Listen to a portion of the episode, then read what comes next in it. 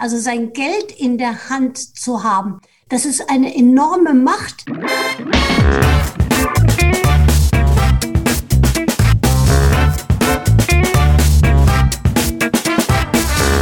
Ich begrüße euch super herzlich zum Her Money Talk, dem Geld- und Karriere-Podcast für Frauen.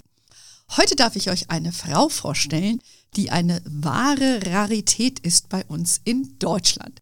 Sie heißt Dr. Gertrud Traut und sie ist Chefsvolkswirtin bei der Helaba. Das ist die Landesbank Hessen-Thüringen. Gertrud ist eine von nur zwei Volkswirtinnen hierzulande, wenn ich das richtig gezählt habe, liebe Gertrud. Correct me if I'm wrong.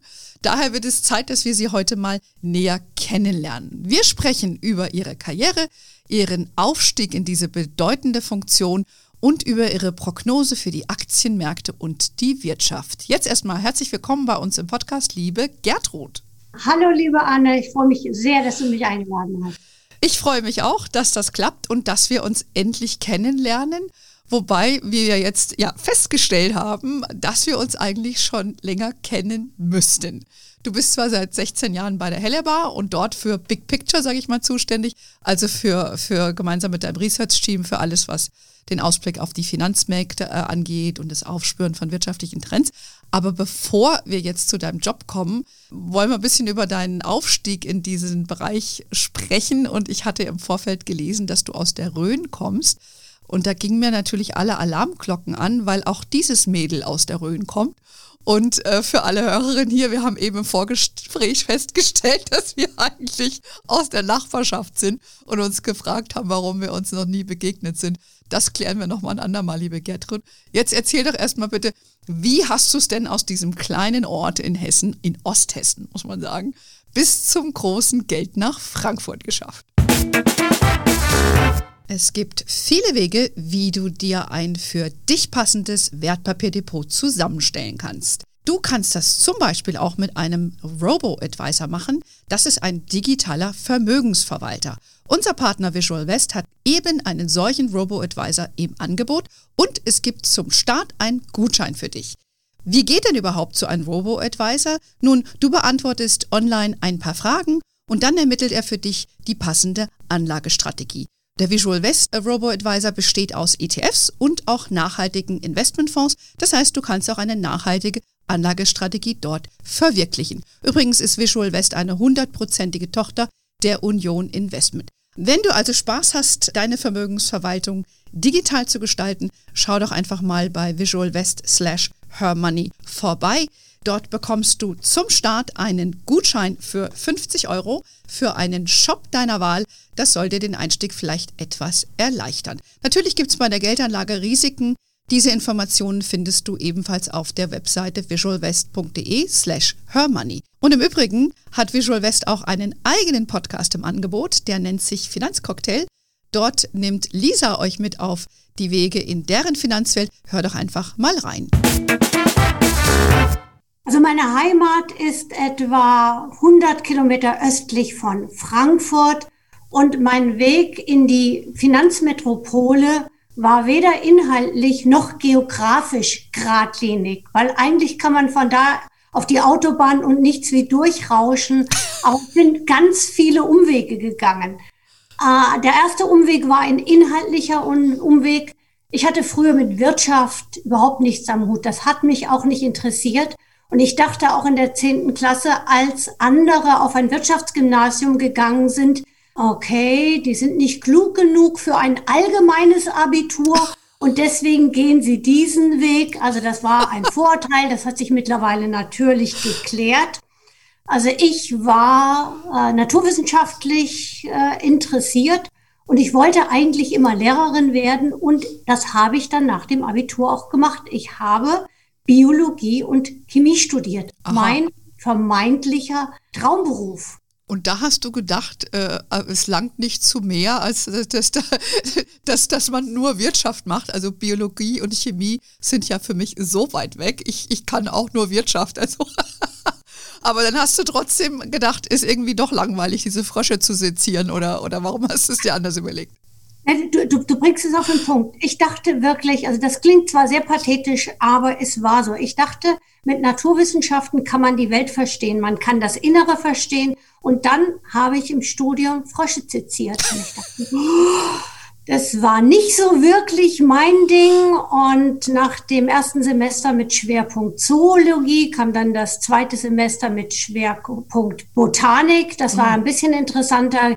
Chemie, das war auch deutlich weniger interessant als in der Schule. Und irgendwann dachte ich mir, ich bin hier so engspurig unterwegs. Es hat mich gelangweilt. Mhm.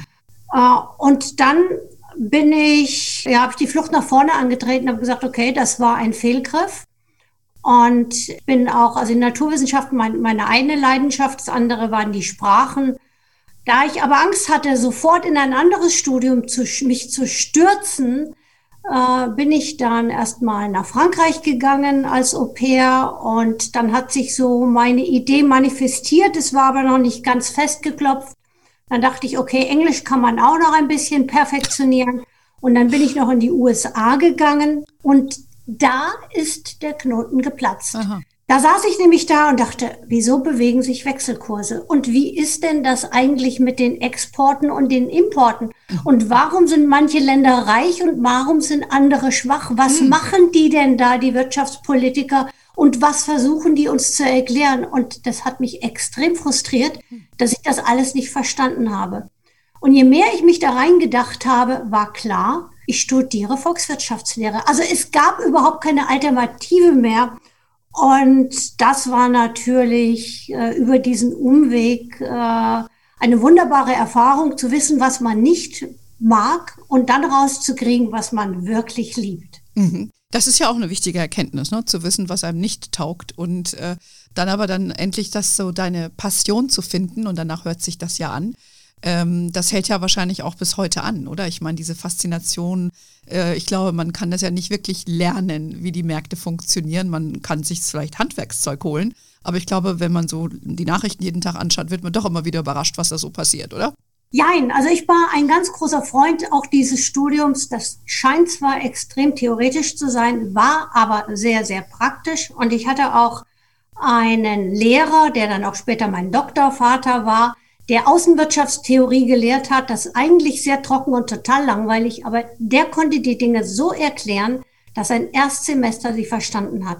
Und das ist auch etwas, was ich bei ihm gelernt habe und was ich heute natürlich auch noch, auch als Mission habe, äh, anderen beizubringen, dass Wirtschaft etwas ist, was uns, also jeden von uns jeden Tag tangiert mhm. und auch tangieren sollte. Und deswegen äh, es ist toll zu wissen, wie die Mechanismen sind, wann man abgleitet, äh, auch dann zum Beispiel mit Blick auf Aktien, wann man vorsichtig werden sollte, weil etwas über oder wann man wieder Chancen sieht, wenn etwas unterbewertet mhm. ist. Das heißt, wenn die Stimmung im Markt noch anders ist.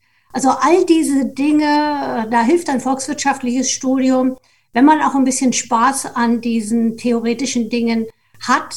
Und äh, ein Sozialpsychologe hat mal einen klugen Satz gesagt, ich glaube Kurt Lewin ist der, es gibt nichts Praktischeres als eine gute Theorie. Und das gilt für VWL. Ja, aber du hast natürlich also den, den Blick für das Große, hast du also studiert, hast das Handwerkszeug, um das zu analysieren. Und äh, wir gehen natürlich gleich auf dieses Thema ein, auf Aktien auch und, und Märkte und Trends, weil das ist ja eigentlich das, was dich heute so bewegt. Und dann bist du aber wieder zurück, dann gehe ich mal nach Abschluss deines äh, Studiums nach Deutschland und hast dann ein bisschen in der Branche gearbeitet, wenn ich richtig sehe, Julius Bär. Bankgesellschaft Berlin und bist aber jetzt seit 2005 bei der Hela Das, das stimmt, oder? Also ich bin, ich habe nach dem Studium ähm, äh, angefangen bei Julius Bär im Aktienbrokerage äh, und von da bin ich dann äh, gewechselt in Aktien, Aktienbrokerage bei der Bankgesellschaft Berlin und dann dann wollte ich eigentlich das machen, was ich immer machen wollte. Ich wollte nämlich, ich wollte ja Lehrerin werden. Dann mhm. hatte ich einen Ruf an die Fachhochschule Darmstadt und dann habe ich gemerkt, man merkt schon, mein Weg ist nicht so ganz gerade. Dann habe ich so ein bisschen gezögert, habe da schon mal zwei Semester gelehrt und ich konnte aber den Banksektor auch nicht richtig loslassen. Und dann kam eine Kollegin und sagte, guck mal, da gibt's eine Ausschreibung, die ist dir wie aus den, auf den Leib geschrieben. Mhm. Guck dir das mal an. Mhm. Und das war die Chef-Volkswirte-Position bei der Helabar. Und dann habe ich mir das angeguckt und dachte, ja, Und die Älteren wissen das vielleicht noch. Es gab früher mal einen Chefvolkswirt bei der Deutschen Bank, bei dem habe ich auch mal ein Praktikum gemacht. Das war Norbert Walter. Ja, kenne ich, kannte ich. Der ist ja leider verstorben. Ja. Mhm. Ja. Genau. Und damals dachte ich dann, okay, dann wirst du der Norbert Walter, der Hehler war. Das ist irgendwie, das klingt schon nicht uninteressant. Ja, und dann habe ich mein, auch mein äh, Analysespektrum natürlich erweitert, nicht mehr nur Aktien im Blick, sondern alles, was man äh, für, bei einer großen Bank im Blick haben muss. Also die Zinsen, die Devisen, die Branchen. Äh, ich bin auch jetzt verantwortlich für alles andere Research, also anzuschauen, wenn die Bank einen Schuldschein emittiert, da schreiben wir das Research dazu. Oder wir schreiben natürlich auch über die Trends. Welche Veränderungen bringt die Digitalisierung für welchen Sektor mit sich? Also jegliche Analysen, die man machen kann, und natürlich auch die Prognosen, das ist mein oder unser Geschäft. Mhm. Sehr cool, dann sind wir schon gleich bei deinem Joballtag. Der, der Norbert Walter, das war ja auch so ein bisschen der Rockstar unter diesen äh, ja, Intellektuellen in Deutschland. Der war ja auch oft im Fernsehen und ich hatte den in meinem alten Job bei Morningstar auch ein paar Mal auf der Bühne und das war ein super Tänzer übrigens. Ist ein ganz, äh, ganz äh, dufter Typ und sehr smart auch. Von daher hast du äh, ein tolles Vorbild gehabt, aber du stehst ihm in nichts nach, muss man dazu sagen. Ähm, Danke. Aber zu deinem, äh, zu deinem Joballtag, das hast du schon ein bisschen ausgeführt. Ich denke mal, vielleicht haben wir die eine oder andere Hörerin, weil wir haben ja hier sehr, sehr viele Hörerinnen, die auch äh, beruflich engagiert sind. Und vielleicht sagen sie, hey, was die Gertrud kann. Ne? Das äh, überlege ich mir jetzt auch. Ähm, Voraussetzung hast du ein bisschen schon gesagt, so ein volkswirtschaftliches Studium, aber wie, wie sieht so dein, dein, dein Berufsalltag jetzt aus? Also, weil das schon ein bisschen beschrieben, Research macht ihr. Vielleicht kannst du es noch ein bisschen konkretisieren, damit es ein bisschen greifbarer wird. Also ich habe in meinem Team äh, Volkswirte und Betriebswirte mit jeweils äh, entweder der äh, Analyse von einzelnen Unternehmen oder, oder dann die aggregierten Dinge wie Branchen oder die Volkswirtschaft. Äh, also eine Voraussetzung ist schon mal auch volkswirtschaftliches oder betriebswirtschaftliches Studium. Und mein Alltag äh, inhaltlich ist jetzt seit 14 Monaten genauso wie vorher. Denn ich und meine Leute, wir schauen uns sehr viele Zahlenreihen an, wir analysieren die und dann prognostizieren wir und, jetzt kommt der wichtige Punkt, äh, geben diese Sachen in Studien auch an unsere Kunden oder in Präsentationen.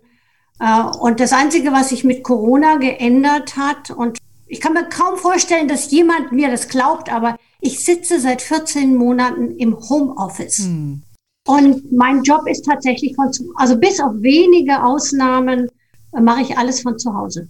Ja, aber äh, das äh, könnte man jetzt sagen, spricht für die Digitalisierung. Ja, dass es, dass es funktioniert. Ähm, aber das ist natürlich schon für viele, glaube ich, die uns auch zuhören, die sympathisieren damit. Ähm, wir Frauen haben ja oft gefordert Homeoffice, aber ich glaube, die meisten sagen inzwischen, ja mal so ein bisschen, wir würden auch gerne wieder, wieder mal ins Büro zurückgehen. Ähm, ja, also interessant, äh, was du da machst. Es ist eine sehr prestigeträchtige und eine ver verantwortungsvolle Funktion. Da würde ich dir nachher gerne auch nochmal eine Frage zustellen. Und ich habe im Vorfeld unserer, des Gesprächs mir deine Seite ein bisschen angeschaut, dein LinkedIn-Profil, aber auch bei der Hellerbar und kann auch alle mal einladen, da mal hinzugehen auf dein Profil oder bei ähm, der Hellerbar selber, weil über diesen Bericht, über den du sprichst, weil du ja einmal im Jahr im Herbst immer so einen Ausblick wagst auf das kommende Jahr, das, dieser Bericht heißt Märkte und Trends, der Jahresausblick für Konjunktur- und Kapitalmärkte. Und du machst da, entwickelst natürlich verschiedene wirtschaftliche Szenarien äh, darin. Aber das Besondere daran ist, dass das auch sehr ja, mit einem Motto von dir unterlegt ist und auch fachlich gesehen die Prognosen äußerst trefflich sind. Das muss man natürlich auch dazu sagen. Aber, und das fand ich auch so super, äh, es ist auch unterhaltsam gemacht. Also es ist nicht so, dass du dann gähnst, wenn du dann jetzt anfängst und fängst an zu lesen, sondern man kann sich damit identifizieren und du, du bringst es auch richtig, you bring it home. Ja, und das hat mir äh, sehr gut gefallen und ich denke, das macht auch sicherlich ein wesentlicher Teil ähm, deines, deines Erfolges auch, auch wie man das rüberbringt. Aber lass uns doch mal genau drauf eingehen, weil du hast ja im Herbst, äh, ich sag mal, das Nanny-Szenario dir ausgedacht für die Wirtschaft in diesem Jahr. Und jetzt sind wir ja nun schon ein bisschen weit rein in die Wirtschaft. Da können wir mal gucken, wie gut deine Prognosen schon mal waren. Vielleicht erklärst du uns mal, was genau deine Szenarien war, waren oder sind für, für dieses Jahr und was es ich, mit der Nanny auf sich hat. Ja, also ich hole gerade noch mal ein bisschen aus, weil normalerweise habe ich in meinem Ausblick immer Analogien genommen, die Orte sind. Also ich mhm. habe die Leute mit auf den Rummel genommen. Also die Welt fährt Autoscooter war mal ein Titel. Ah. Äh, ich hatte auch Columbo, äh, mhm. nämlich in dem Jahr, als die Schulden dann hochkamen, da war doch noch was mit Schulden. Ich hatte auch griechisches Sagen. Da kann man sich vorstellen, in welchem Jahr das der Fall war. Ich hatte auch die Beatles und äh, ich, äh, ich hatte auch das Einkaufszentrum oder ein Fitnessstudio. Und im letzten Jahr hatte ich die Analogie Theater. Äh, und da war das Thema Melodram nächster Akt. Und da habe ich von den großen Blonden diesseits und jenseits des Atlantiks gesprochen. Und ich glaube, da weiß sofort jeder, wen ich meine. Und äh, normalerweise hätte ich halt wieder einen Ort genommen, wo ich meine Kunden mit hinnehme. Aber das ging ja in Corona nicht. Also mhm. es gab die Ausgangsbeschränkungen, es die Kontaktbeschränkungen.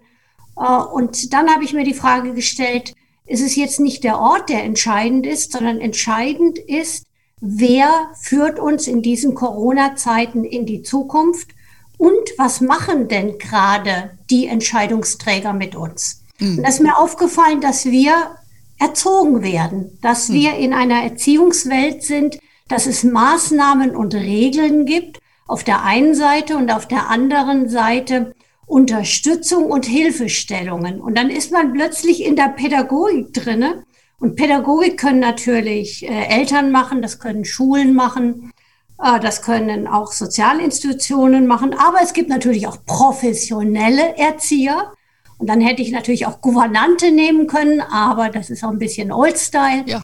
Also habe ich die professionelle Erzieherin genommen, nämlich die Nanny, die uns maßregelt, die uns auch einschränkt, die aber gleichzeitig mit Soforthilfen und Kurzarbeitergeld versucht es zu erträglich zu machen, dass wir das machen, was die Nanny, also der Staat und für mich ist auch die Geldpolitik eine Nanny, denn die versüßt uns das alles mit allem mit sehr viel Liquidität, so dass wir durch diese Krise kommen. Und das Spannende ist natürlich, äh, da weil ex post ist das offensichtlich. Das Spannende für mich ist, was ist, wenn Corona sich dem Ende zuneigt? Sind dann diese geld- und fiskalpolitischen Nannies bereit, uns auf eigenen Füßen stehen zu lassen oder gehen wir in einen Überwachungsstaat, also in dem amerikanischen spricht man ja dann auch von dem Nanny State mhm. äh, oder kommen, bekommen wir unsere Freiheiten wieder zurück. Und deswegen, du siehst, das liegt total auf der Hand. Mit der Nanny durch die Krise musste das Szenario für dieses Jahr sein. Es gab gar kein anderes Thema als Hauptszenario. Habe ich verstanden. Mir machte das macht total Sinn. Ja, du hast ja recht, ne? Das ist jetzt mal ähm, sehr positiv formuliert, was, was ähm, da an staatlichen Maßnahmen funktionieren. Und ja, es gibt ja auch da viele Leute, die rebellieren gegen die Nanny. Äh, es ist also wie im echten Leben. Ja, die parieren auch nicht, die demonstrieren und leugnen Themen und äh, ja, also das äh, glaube ich, lassen wir das hier zu vertiefen. Also von daher fand ich die Analogie super. Und du hast ja gesagt, deine Annahme war, dass die Wahrscheinlichkeit, dass die Annahmen, die du getroffen hast, zutreffen, sind so 70 Prozent. Ja, du bist ja auch von ausgekommen, dass der Impfstoff kommt. Du hast aber auch gesagt, es gibt keinen restriktiven Lockdown. Würdest du das, das was wir hatten, als restriktiv bezeichnen oder noch, dass es das noch ist? Also der Jahresausblick, der kommt ja immer im Herbst. Und äh, wenn ich jetzt zurückgucke, sind manche Dinge besser und manche schlechter geworden. Also mhm. besser geworden ist, wir hatten den Impfstoff, äh, im ersten Halbjahr dieses Jahres auf der Agenda, weil wir sind keine äh, Mediziner, wir wissen nicht, wann sowas genau kommt. Also der Impfstoff kam früher, mhm. aber er kam jetzt nicht bei uns in Deutschland sonderlich früher. Er war früher äh, in den USA, war früher in Großbritannien und die Chinesen, das ist ganz wichtig, haben Corona ja schon im letzten Jahr hinter sich gelassen. Und die Weltwirtschaft ist in diesem Jahr jetzt nicht nochmal eingebrochen. Also auch der Industriesektor ist nicht nochmal eingebrochen. Die Weltwirtschaft boomt sogar. Und der zweite Lockdown, den wir in Europa hatten, hat nicht so gravierende volkswirtschaftliche Auswirkungen wie der erste Lockdown im Frühjahr letzten Jahres, als die Weltwirtschaft brach lag und Deutschland zum Beispiel um 10 Prozent im Quartalsvergleich eingebrochen ist Großbritannien sogar um 20 Prozent. Und im ersten Quartal dieses Jahres viele Länder schon im Plus waren, also die USA, aber auch China. Wir hatten noch ein Minus, hängt natürlich mit den konsumnahen Dienstleistungsbranchen zusammen. Also das mit dem Friseur war, ist schwierig, Einzelhandel, Theater, Fitnessstudio und ähnliches. Und das bremst natürlich das Wachstum noch. Also das ist jetzt schlechter gekommen. Wir hatten keinen Lockdown in dieser Größenordnung. Die beiden Dinge gleichen sich dann so ein bisschen aus, äh, so dass das Wachstum, das sehen wir, das ist dynamisch, äh, aber jetzt auf das, auf die Nachkommastelle genau, äh, da wäre ich auch vorsichtig, weil das kann sich auch im Laufe des Jahres noch ändern. Und ich glaube auch, das zweite Halbjahr wird extrem dynamisch, denn wenn wir wieder dürfen, dann werden wir auch aktiv sein. Mhm. Das heißt, äh, das Wirtschaftswachstum siehst du als eher noch besser, weil die Leute wollen ja Geld ausgeben, sieht man ja. Ne? Kaum geht ein Flieger nach Mallorca, schon sitzen sie alle drin gefühlt. Ja? Ähm, also ich glaube, dass da ein Nachkonsumstau ist, oder? Ja, also es ist so, dass wir im, im letzten Jahr für dieses Jahr etwa ein Wachstum in Deutschland von fünf Prozent prognostiziert hatten. Da sind wir jetzt drunter. Das hängt mit der Berechnung zusammen. In USA kann ich auch sagen, da haben wir unsere Prognose nach oben nehmen müssen, weil die jetzt schon früher aus der hm. Krise kommen. Äh, bei uns müssen wir sie runternehmen, weil die Berechnung des Sozialproduktes immer der Durchschnitt des einen Jahres zum Durchschnitt des Vorjahres. Das heißt, das, was wir jetzt bekommen als Nachfragestau, der wird in, insbesondere dann auch noch ins Folgejahr, also in 2022 reinwirken. Äh, deswegen ist das so ein bisschen klein gerechnet, aber das zweite Halbjahr wird große Wachstumsraten zeigen und im Jahresdurchschnitt hat es dann eher den Effekt im nächsten Jahr. Aber das ist so volkswirtschaftliches Klein-Klein. Aber dann sieht man halt auch, äh, dass man immer genau hingucken muss, welche Zahl hat man? Hat man die Zahl im Quartalsvergleich, im Vergleich zum Vorjahr? Klettet man das noch? Also man muss immer wissen, was sagen einem denn diese Zahlen? Wie sind die konstruiert? Weil man kann mit jeder Zahl auch fast jede Geschichte erzählen. Hm, du kannst das. ja, dafür muss man äh, sehr smart sein, um, um das zu tun. Aber äh, du zeichnest ja ein sehr positives äh, Szenario dann hier für die Wirtschaft oder insgesamt. Sieht man ja auch äh, an deiner Börsenprognose, da war der DAX lag äh, in deinem wahrscheinlichsten Szenario bei 14.000. Wir sind aktuell um die 15.000. Ich habe jetzt heute nicht geschaut, aber ich glaube, es bewegt sich so da herum. Ähm, jo, läuft das jetzt so weiter mit den Aktien oder ist da doch ein bisschen Vorsicht angebracht?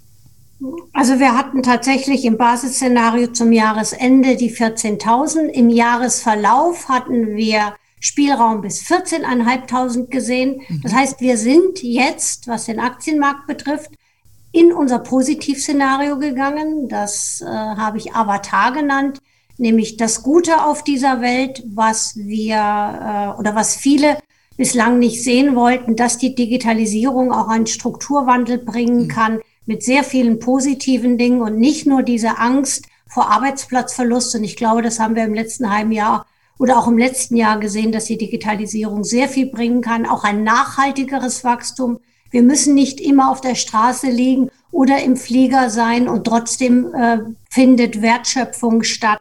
Also wir sind, wir haben Ausflüge in das Avatar-Szenario gemacht.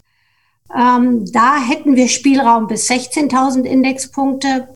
Aber wir sind ein bisschen vorsichtig. Wir haben jetzt nicht äh, das Avatar-Szenario gigantisch nach oben genommen, nur ein bisschen äh, von damals vom Herbst, äh, weil es natürlich auch äh, von der Bewertungsseite, und da gehen wir natürlich wieder ins äh, analytische Klein-Klein, da müsste jetzt deutlich mehr Wachstum noch kommen, damit das gerechtfertigt wäre.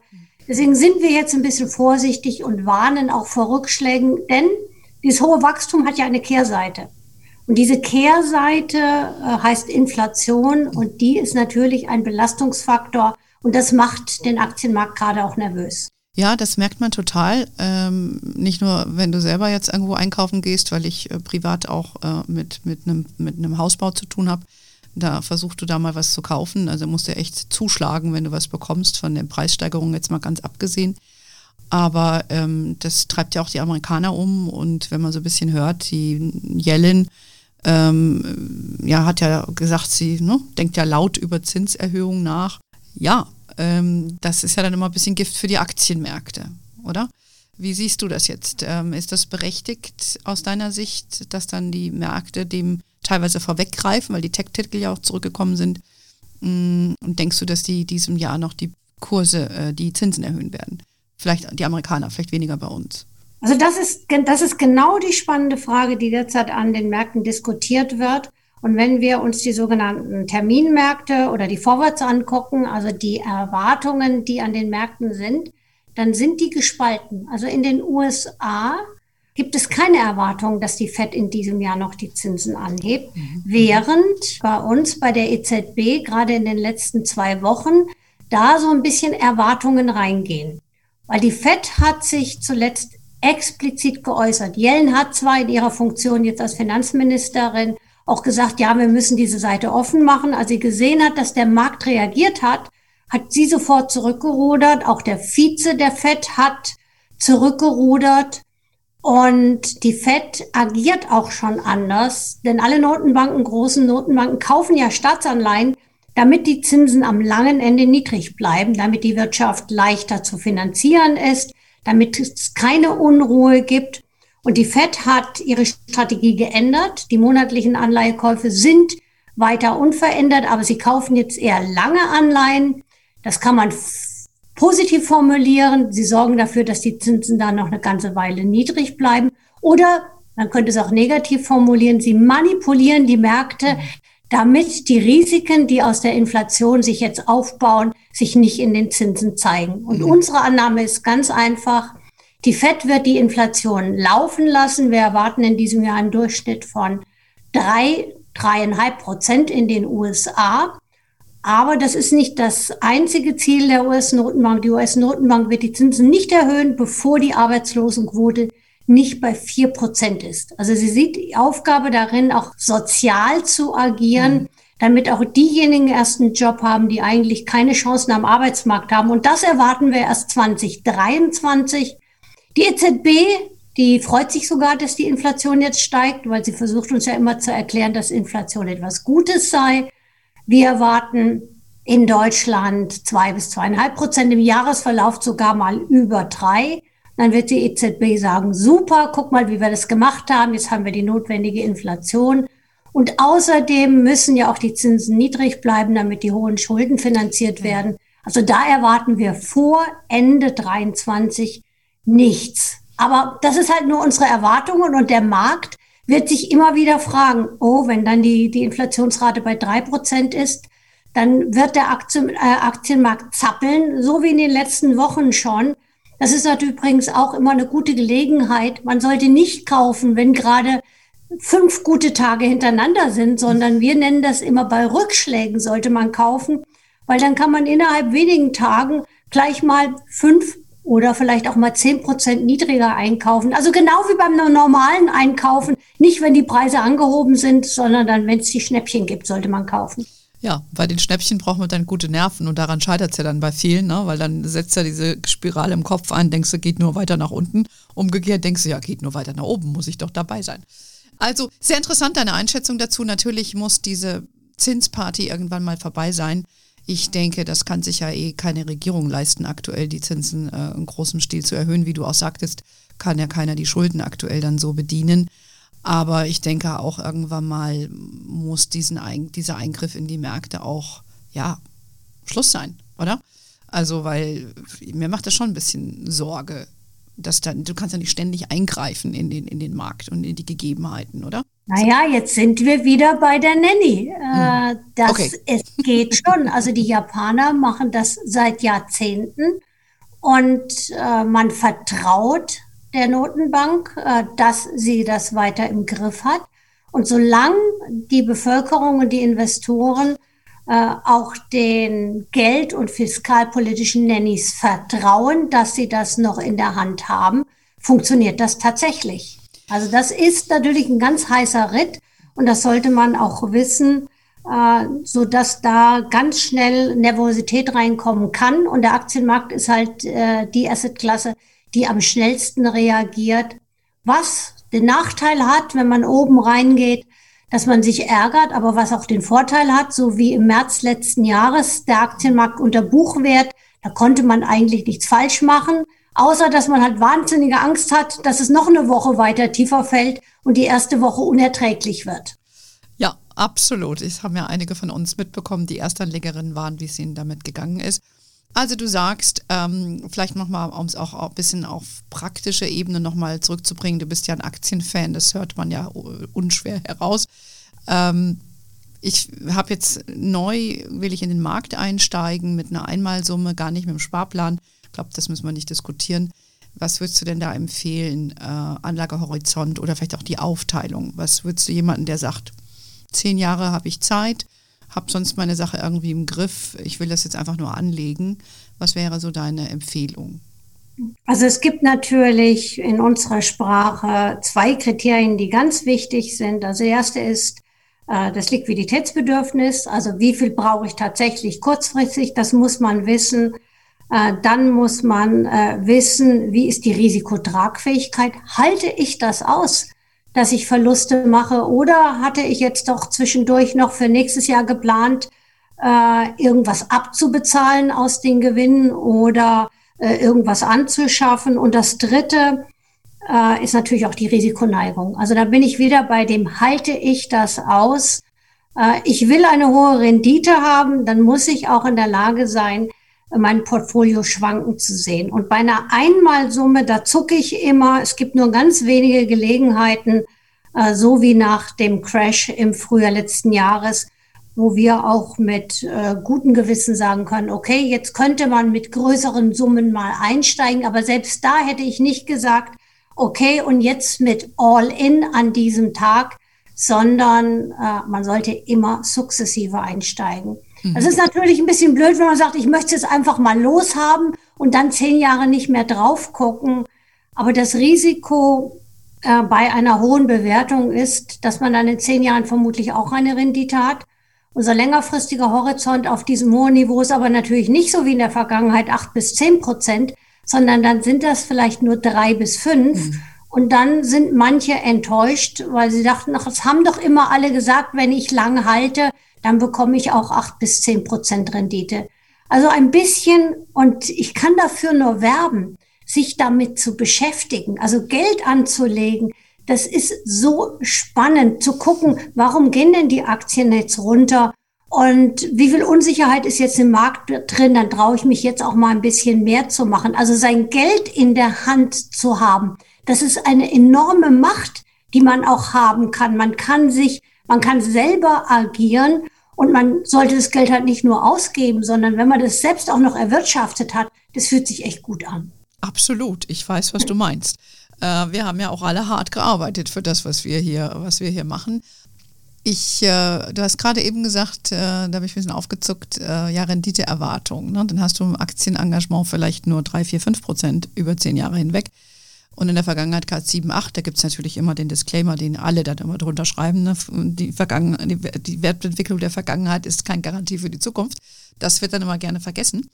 Aber siehst du, dass generell die Aktienrenditen in, ich sag mal, weltweit anlegenden Aktien, wenn ich sage, das wäre so ein Standardprodukt, was man kauft, ein weltweit anlegender Fonds, der ETF, äh, dass du eher davon ausgehst, dass die Renditen niedriger sind als in der Vergangenheit, weil sich vielleicht die wirtschaftlichen Rahmenbedingungen verändert haben aber wenn man es in Relation zu den Zinsen sieht, ist es dann immer noch eine tolle Performance.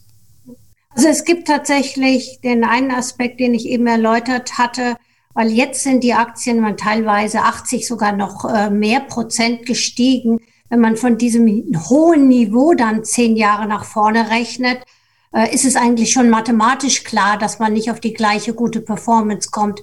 Wenn wir jetzt zurückgehen würden in den äh, in Frühjahr oder selbst im Herbst letzten Jahres, dann wäre ich da nicht ganz so vorsichtig, weil dann hat man einen anderen Aufsatzpunkt. Okay. Aber ich bin auch inhaltlich etwas vorsichtiger, weil es dreht sich ja gerade der Zeitgeist. Und der Zeitgeist dreht sich derart, dass viele Wirtschaftspolitiker sagen, das Kapital müsse jetzt höher besteuert werden. Und wir brauchen Unternehmenssteuern, äh, wir brauchen höhere Vermögenssteuern, das trifft auch Unternehmen. Äh, dann gibt's äh, die Idee, den, die Wirtschaft insgesamt mit Restriktionen, da sind wir auch wieder bei der Nanny, mit Restriktionen zu belegen. Wir haben das bei Donald Trump gesehen mit den protektionistischen Maßnahmen. also auch Zölle, eine Belastung, die ein Faktor, der zur Belastung für Unternehmen werden kann oder auch Konsumenten. Und deswegen, ich glaube schon, diese zunehmende Regulierung oder auch Besteuerung für Unternehmen ist ein Faktor, wo man einen gewissen Abschlag machen sollte. Äh, und deswegen, ja, die Erfahrung der Vergangenheit einfach zu extrapolieren, gefährlich. Je länger der Zeitraum wird, desto mehr nivelliert sich das wieder.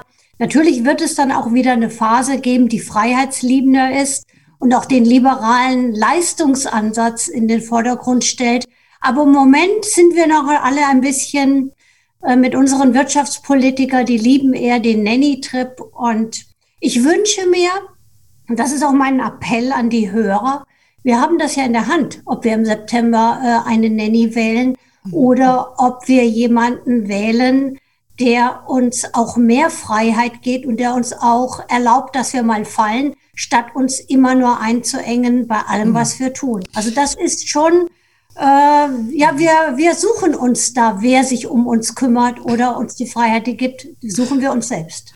Phänomenal, was du jetzt gesagt hast. Und eine Nanny steht ja auch zur Wahl.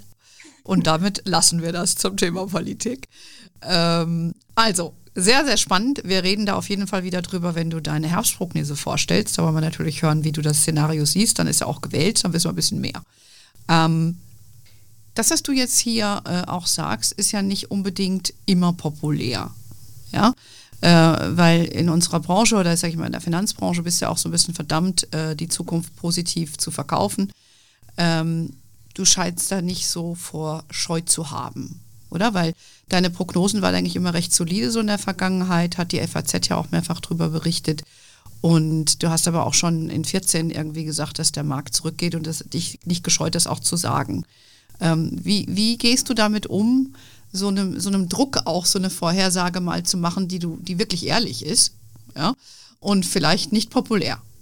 Also ich habe, äh, obwohl ich im Aktienbrokerage angefangen habe und damals ja natürlich eigentlich unser Job auch war, Aktien zu verkaufen, äh, bin ich damals schon gelehrt worden, dass es darum geht, eine gute Analyse zu machen und die institutionellen Investoren, äh, die wir damals hatten, Kunden auch weltweit, die waren damals gar nicht äh, so besessen davon, dass unsere Analyse im Ergebnis richtig ist. Sie wollten von einem Broker äh, saubere Analysen und Konsequenzen hören und sich dann selber positionieren. Und da habe ich gelernt, es geht darum, eine gute Analyse zu machen und dann auch mal zu sagen, okay, das hier ist jetzt die Rahmenbedingung für ein schlechtes Aktienjahr. Und wir gehören tatsächlich zu denjenigen äh, Banken, die auch mal prognostizieren, dass der Aktienmarkt zurückgeht. Da wurde ich schon oft gefragt, wie könnt ihr denn das sowas machen? Äh, das macht doch sonst niemand. Wir verkaufen keine Produkte, sondern wir verkaufen Ideen. Wir mhm. verkaufen Ideen und die Idee sollte natürlich am Ende dann auch aufgehen. Äh, und ja, natürlich ist der Druck da. Und insbesondere so im Laufe des Jahres, der, wir machen Quartalsprognosen und der Markt, äh, der macht natürlich nicht immer aufs Quartal genau das, was wir prognostiziert haben. Dann läuft er mal schneller in die eine oder andere Richtung und dann kommt auch schon mal der Druck. Äh, seid ihr denn äh, total hinterm Mond? Merkt ihr denn nicht, äh, dass es jetzt in die andere Richtung geht? Äh, und wir haben so ein bisschen gelernt, wenn so die, der gefühlte Druck immer größer wird, dass man denkt, okay, vielleicht habe ich mich doch geirrt. Mhm. Dann ist man meistens an dem Punkt, also wenn die Letzten kapitulieren, dass man am Wendepunkt ist. Und natürlich haben wir auch schon manchmal gedacht, okay, jetzt ist es anders und haben auch unsere Prognosen etwas angepasst. Aber es war meistens ein Fehler, mhm. Äh, aber man liegt zwischendurch schon mal falsch und dann fühlt sich das auch manchmal nicht ganz so gut an. Ja, aber du bist ein Röner Mädchen. und ich sage immer nur, die Harten kommen im Garten. Ich zähle uns zwei jetzt einfach mal dazu. Das muss man auch mal aushalten können. Und es ist natürlich immer gut, auch zu reflektieren und seine Meinung auch mal zu revidieren. Aber eigentlich, you have to stand your ground, wenn du der Meinung bist, dass es richtig ist. Du, das hat total Spaß gemacht, mit äh, dir zu sprechen. Wir müssen das auf jeden Fall wiederholen. Äh, ich bin sehr gespannt, was dein Forecast-Szenario ist für 2023. 2022. Ähm, möchtest du noch was abschließend unseren Hörerinnen sagen? Vielleicht jemanden noch akquirieren, dass er auch so einen Job macht wie du oder here's your chance. Ja, also ich kann diesen Job nur empfehlen, weil er ist extrem spannend und alles, was den Mensch, das habe ich vorhin schon mal angedeutet, alles, was den Mensch bewegt, kann man auch mit Zahlen ausdrücken und die Zahlen zurück wieder in die reale Welt werfen und äh, alles, was Menschen interessiert, kann ich dann wieder in die Zahlen packen. Also da schließt sich der Kreis und das ist nicht dröde, das ist nicht langweilig, das macht Spaß. Und ja, ich würde mich auch freuen, wenn noch ein paar mehr Frauen in unsere Branche kommen. Aber es geht nicht darum, dass nur Frauen in die Branche kommen, sondern es geht darum, dass diejenigen, die sich einen Job aussuchen, dass sie Spaß haben. Und ich kann versprechen, dieser Job macht unendlich viel Spaß. Ich glaube, das hat jeder, der heute uns zugehört hat, von unseren Damen und dem einen oder anderen Herrn äh, mitbekommen. Ich lade euch nochmal ein, geht auch einfach mal auf äh, Gertruds äh, LinkedIn-Profil. Dort findet ihr auch die tollen Videos, von denen ich eben gesprochen habe. Folgt ihr einfach und äh, geht auch auf die Hellerbar-Webseite. Ich fand das ganz sehr ansprechend gemacht, muss ich wirklich sagen, im Vorfeld, weil ich muss gestehen, ich war vorher auch nie auf der Hellerbar-Webseite. Ähm, ich danke dir, dass du dir die Zeit genommen hast. Hat super Spaß gemacht. Ähm, wir hören uns wieder und wir sehen uns dann auch mal, äh, wenn das dann wieder, wieder geht. Ja, euch alle äh, bleibt mir nur zu wünschen, äh, wenn ihr noch nicht unsere Newsletter abonniert habt, äh, go for it. Ansonsten wisst ihr ja, wir sind auf Facebook, LinkedIn, Instagram und Pinterest. We are wherever you are. In diesem Sinne, have a wonderful day. Until next time und ciao.